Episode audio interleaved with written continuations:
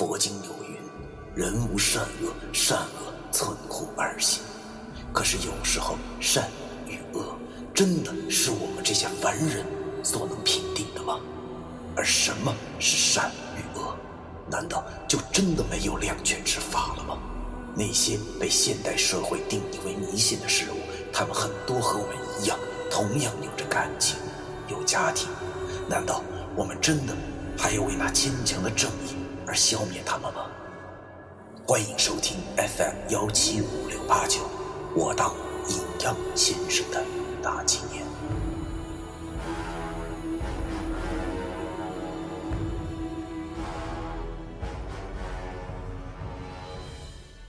第二百一十五章，三十年前。夜晚悄悄的离开，没有一丝的痕迹，只留下了我一身的伤痛。看来被附身后的后遗症还是很严重的。好在我现在的胳膊恢复了些力气，便吃力的抬起胳膊，一边吸吮着小指甲，一边等待着文书的答案。文书想了想后对我说道：“哎呀。”我们和老袁，还有他弟弟，其实早就认识了。他们也是货真价实的白派世家。具体要说，这事儿，那时间，可算的比较久远了。我听文叔说完这句话，其实并没有太过于惊讶，毕竟我们早就知道了。既然那个袁梅是个白派先生，袁德袁大叔那一定也跑不了，只不过我还是想不明白的是啊，文叔和袁梅的话，从他们的语气上看来呀，袁梅好像是对我们身上的三清楚感兴趣，而且他们之间的关系绝对没有那么简单。他们在以前又到底发生过什么事呢？于是我便鼓起了勇气对文叔说。文叔啊，您就别瞒我们了，能把所有的事儿都告诉我们吗？文叔听我这么说后，一副欲言又止的模样。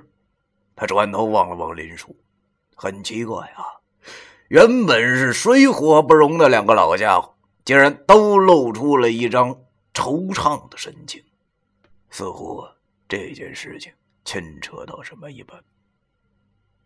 其实平时文叔还是比较注意养生的啊，他一天都抽不上半盒烟，但是今晚他已经快抽一盒了。文叔这会儿又抽出了一根烟放嘴里，点着了火，低着头大口大口的吸着，阵阵青烟升起，围绕着文叔那已经半边半白的头发，看上去挺伤感的。过了一会儿，他抬起头望着我，对我说道：“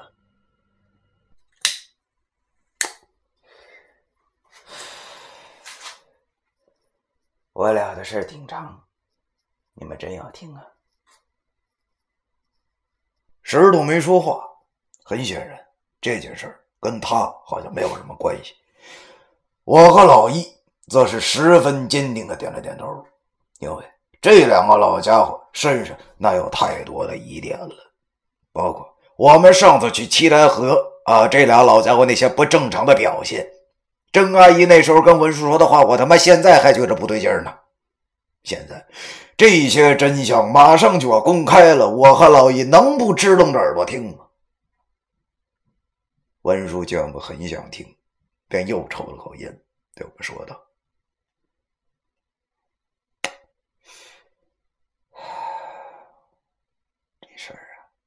还真得从师傅死的时候说。文叔说完这话，便跟我们说起了他与林叔在以前发生的事儿。话说那已经是三十年前的事儿了。那时候文叔和林叔刚刚二十多岁大小伙子，林叔要比文叔晚进师门几年。他比文叔还要惨一些啊！这个属自幼孤苦，吃百家饭长大的小乞丐。可是正所谓贵妻穷人，就是这么一个孩子，还被一个老吊爷给缠上了。就在林叔被鬼迷的要把脖子身上吊绳的时候，九叔恰巧路过，哎，把他给救了。九叔见他无依无靠，和自己年少时一般无二，便发了慈悲之心，收了他当第二个徒弟。从此啊，这师徒三人是浪迹天涯，过的生活虽然是艰苦，但是师徒三人的心却是热的。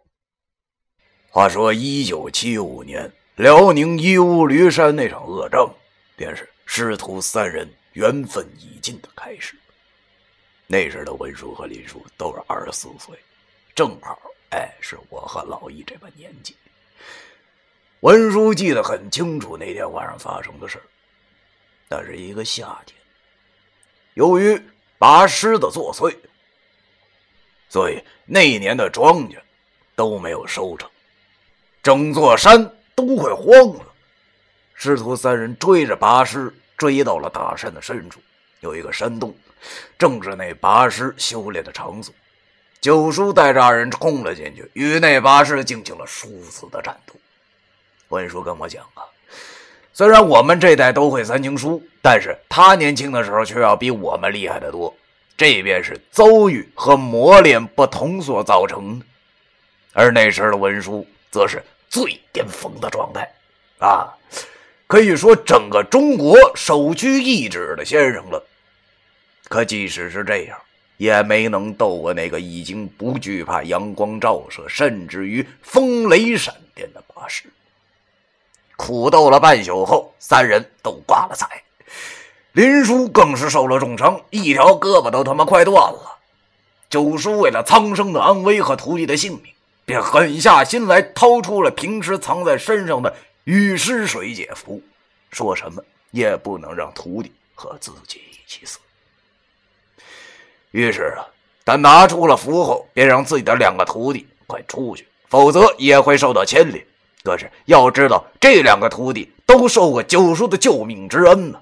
九叔在他们心中，那无疑那就是再生父母一般。现在见九叔说出此话，二人。便已经猜到了个大概，知道九叔要以身殉道，所以哪儿肯离开呢？于是他俩横下了心，要跟自己的师傅死在一块儿。可是九叔边缠着那个拔师，边跟他们讲：“道火不能灭，不管什么时候，永远都有穷苦的人需要帮助，所以要他二人活下去，继承自己的衣钵。”眼见着九叔已经放出了狠话，师兄弟二人只好听从师傅最后的安排，流着眼泪搀扶着走向洞口。九叔见徒弟已经出去后，随手把自己的通天剑也丢了出去，但是却已经没有机会将贴身携带的三经书丢出去了。那时候，九叔也顾不了太多。将雨湿水解符贴在自己的额头之上，然后抱住拔师后，便引发了此符。雨湿水解符，顾名思义，是以自身全部的阳寿为引，请来上苍雨师的力量来改变地下水脉的动向，以自身蜡化的代价换来一个天然形成的地下水阵。可是要知道，地下水脉年长日久，稍作改变的话，此处的土地一定会发生地震。刚走出山洞的二人，只感觉到一阵天摇地晃，便知道自己的师傅已经和那旱魃同归于尽了。由于地震的关系，震落了洞口处的岩石，将洞口封死了。师兄弟二人边哭喊边用手挖着洞口的石头，可是徒劳无功。在大自然的威严下，人的力量是那么的弱小。在山上待了一个礼拜以后，他俩便认命了。虽然说师傅已经死了，但是他俩还活着，所以就要继承九叔的遗志，继续云游于天下，解救那些被阴邪之物缠身的苦命之人。虽然说二人自小呢就不和，但是也只是嘴上争斗。现在师傅死了，俩都没了亲人，只能相依为命了。日后行走江湖，那也好有个照应。于是二人便结伴上路了。三十年前的国内啊，各位，是个什么状态？也许我们这一代永远都无法想象。那时候的文化大革命刚刚结束，整个中国都呈现出一种懒惰的状态。毛爷爷所说的“农村包围城市”还是“城市包围农村”什么的，好像都已经不重要了。文叔跟我说，那个时候整个社会都好像傻掉了一样，大家都不会赚钱，二十块钱花俩月，最后手头还能剩个五块三毛二，就是这么夸张。大白天的走到城市里，放眼望去，蓝汪汪的一片啊！一水的中山装或者是工作服，不是蓝的，就是灰的。有台凤凰，就跟现在有台宝马一样。各种限制是我们现在人所不知道的。买什么东西都用票定量购买，就连烫个头发，哎，都要单位批准。现在真是想想都可怕啊！文叔跟我们说。他俩从山上下来以后，直接搭火车前往了沈阳。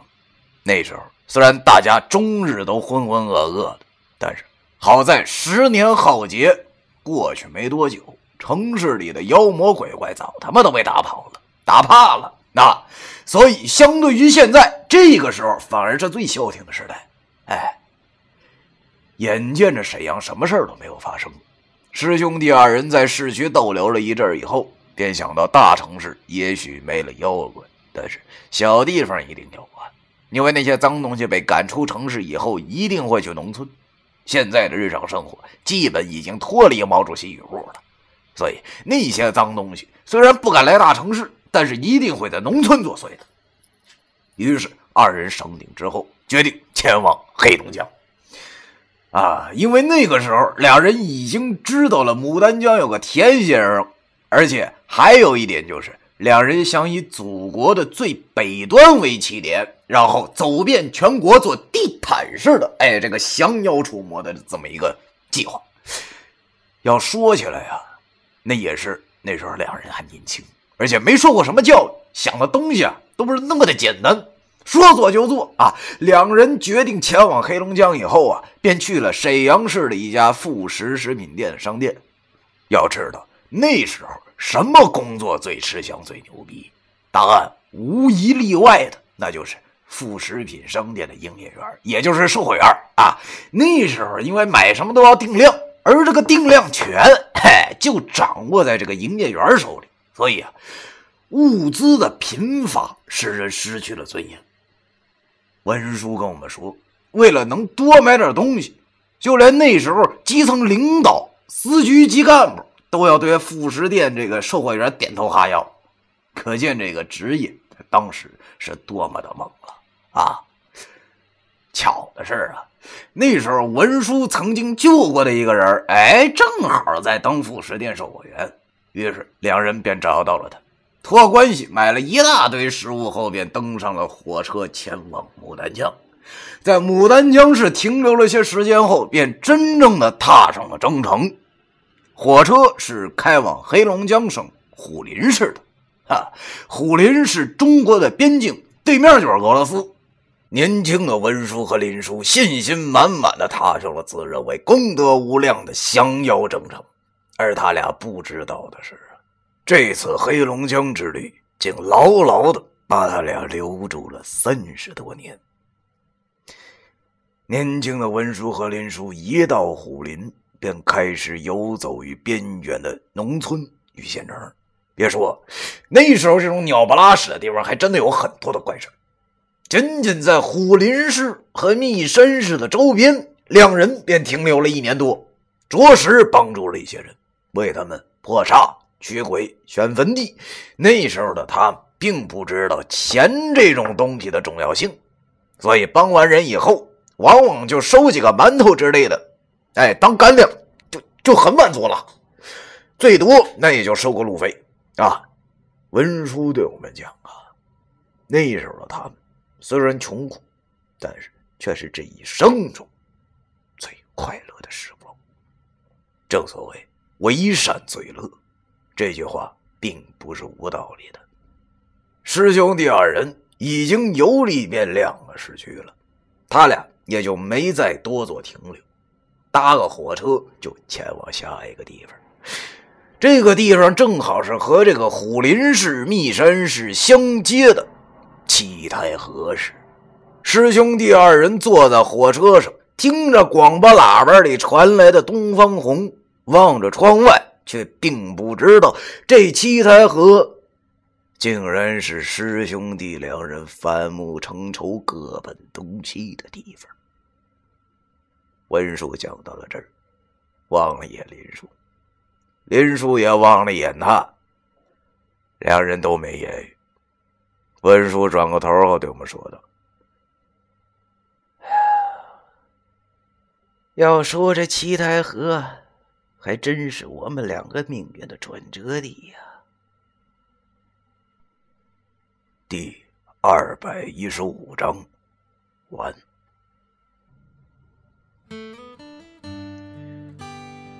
大家好啊！今天呢是中秋节，我是在这儿呢，祝大家中秋节快乐，阖家团圆啊，心想事成。我是拖了大家五个月了吧？不知道该说什么好了都。呃，我建了个 QQ 群啊，欢迎大家踊跃加一下。那个 QQ 群的群号呢，在节目的这个频道的详细栏里面可以看得见啊。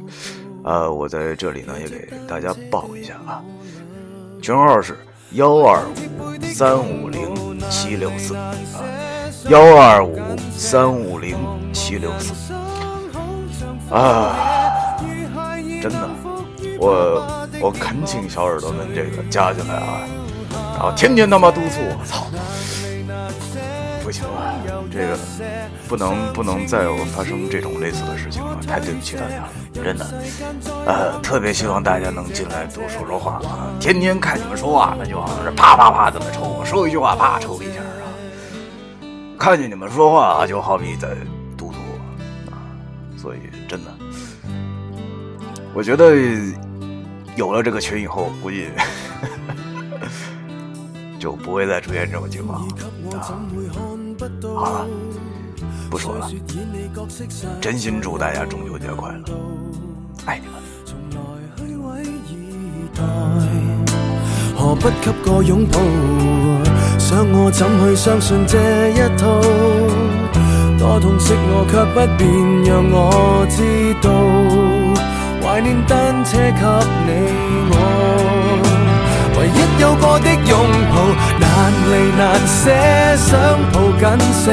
茫茫人生好像荒野，如孩儿能伏于爸爸的肩膊，哪怕遥遥长路多斜。让我他朝走得坚壮些。你介意来爱护，又靠谁施舍？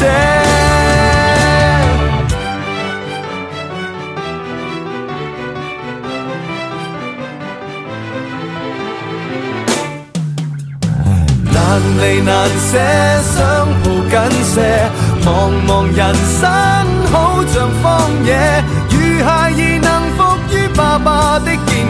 谁要下车？难离难舍，总有一些常情如此不可推卸。任世间怨我坏，可知我只得你承受我的狂妄。